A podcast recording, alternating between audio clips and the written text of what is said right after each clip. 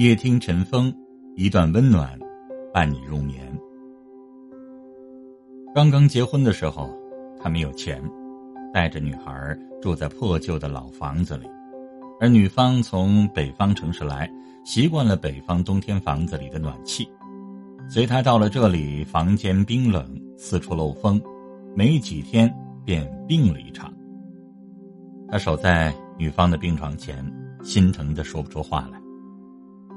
他病好以后，他就习惯了每天晚上睡觉前为他端来洗脚水，热腾腾的冒着水汽，然后拉着他的脚放在水里，帮他洗着搓着，小心翼翼的，好像洗的并不是脚。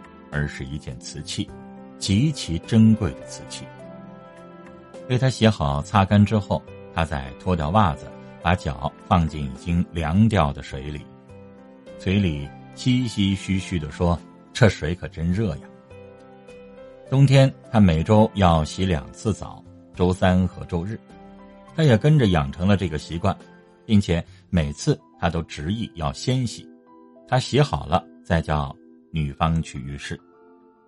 那天，他想快快洗过澡，然后看电视，同他说：“今天我要先洗。”他摇头说：“不行，我得先洗。”她以为丈夫是在开玩笑，一边向浴室走去，一边撒着娇说：“不，今天我偏要先洗，洗好了可以直接看电视。”而丈夫一步冲上来，拉住她，一脸严肃：“我说过，我先洗。”说完。他转身进了浴室。他从没有在任何一件事情上不迁就着女孩，唯独这一次，为了洗个澡这么微小的事情。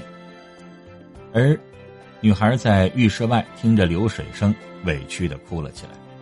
那天，她赌气要回家，并收拾好了衣服，而男方苦苦的求她说：“不要这样。”而女方坚决要离开他。他说：“连这么点小事都不知道迁就我，不算什么好丈夫。”最后还是哄好了他。他许诺下次啊一定得牵着他，不同他争。可是他的气渐渐消了之后，他依旧还是先他一步洗澡，他便不再与他计较，忘记了谁先谁后的诺言。从冬季过渡到春季，房子热得像蒸笼。不动也会出一身汗，不用再泡脚，每晚也要都洗一遍澡。他反倒磨蹭起来，不是说自己要看球，就是说自己要看新闻，总是让女方先洗，便又颠倒了顺序，每天都是女方先洗，然后他才洗。后来他的弟弟准备结婚，买了房子，同样没有暖气，让哥哥嫂子去新房子看看。他首先进了浴室。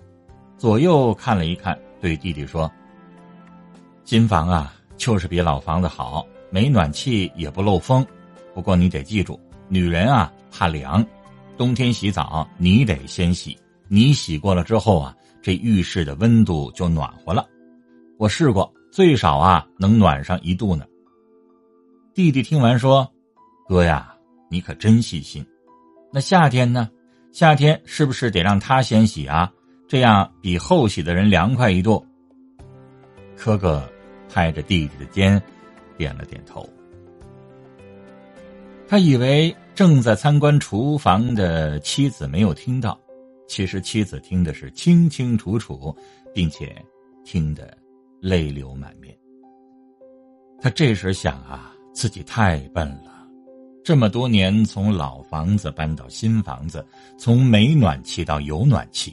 而丈夫一直保持着这个习惯，他竟然从未认真揣摩过里面真正的意义。当晚，妻子第一次为丈夫端了洗脚水，他实在拗不过他，只好把脚放在了热水里。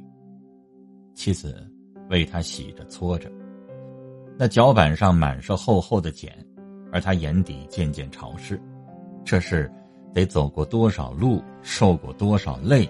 给了他如今这个温暖的家呀，而他自己，竟从未为他洗过一次。妻子抬起头，而丈夫只是笑了，说一句：“原来媳妇儿给洗脚是这样舒服啊。”妻子当场便落泪了。丈夫洗过之后，他学着他当年的样子，脱了袜子，把脚放在水中，而他这时发现水早已经彻底凉掉。原来，一个人洗过之后的水，第二个人在洗的时候是凉的，而非仍然热着。此时，妻子没有说出话来，也没有刻意的去改变那个先洗后洗的顺序，因为她知道，这是丈夫在以自己的方式给予她的爱，实实在在的爱。冬天为了她增加一度，夏天为了她减少一度，虽然只是一度的温暖，却是一百度的爱。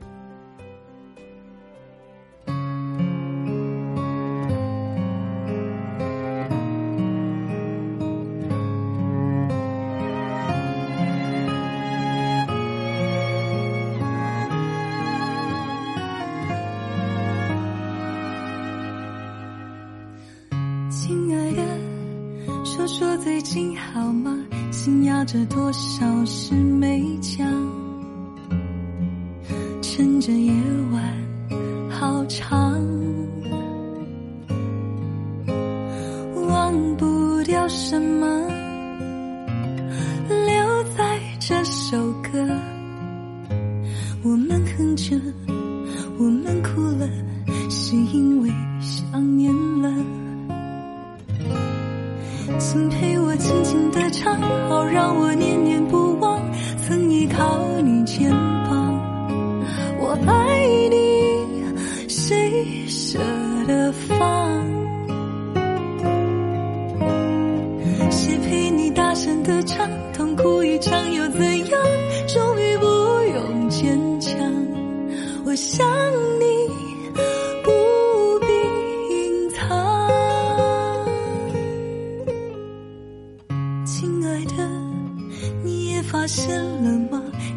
时的我们好像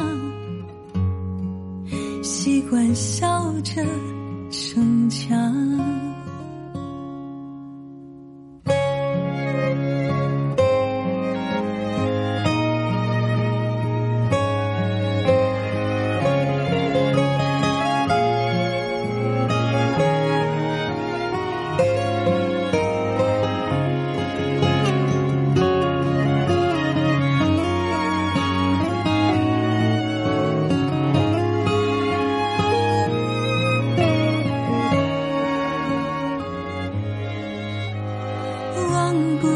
什么留在这首歌？我们哼着，我们哭了，是因为想念了。请陪我轻轻的唱，好让我念念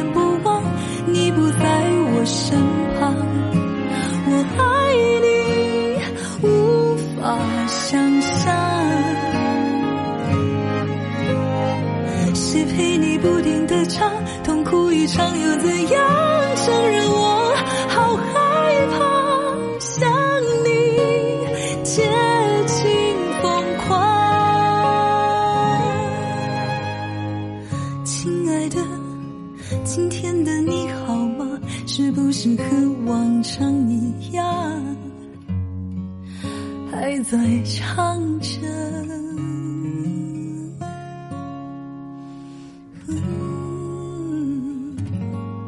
还在想着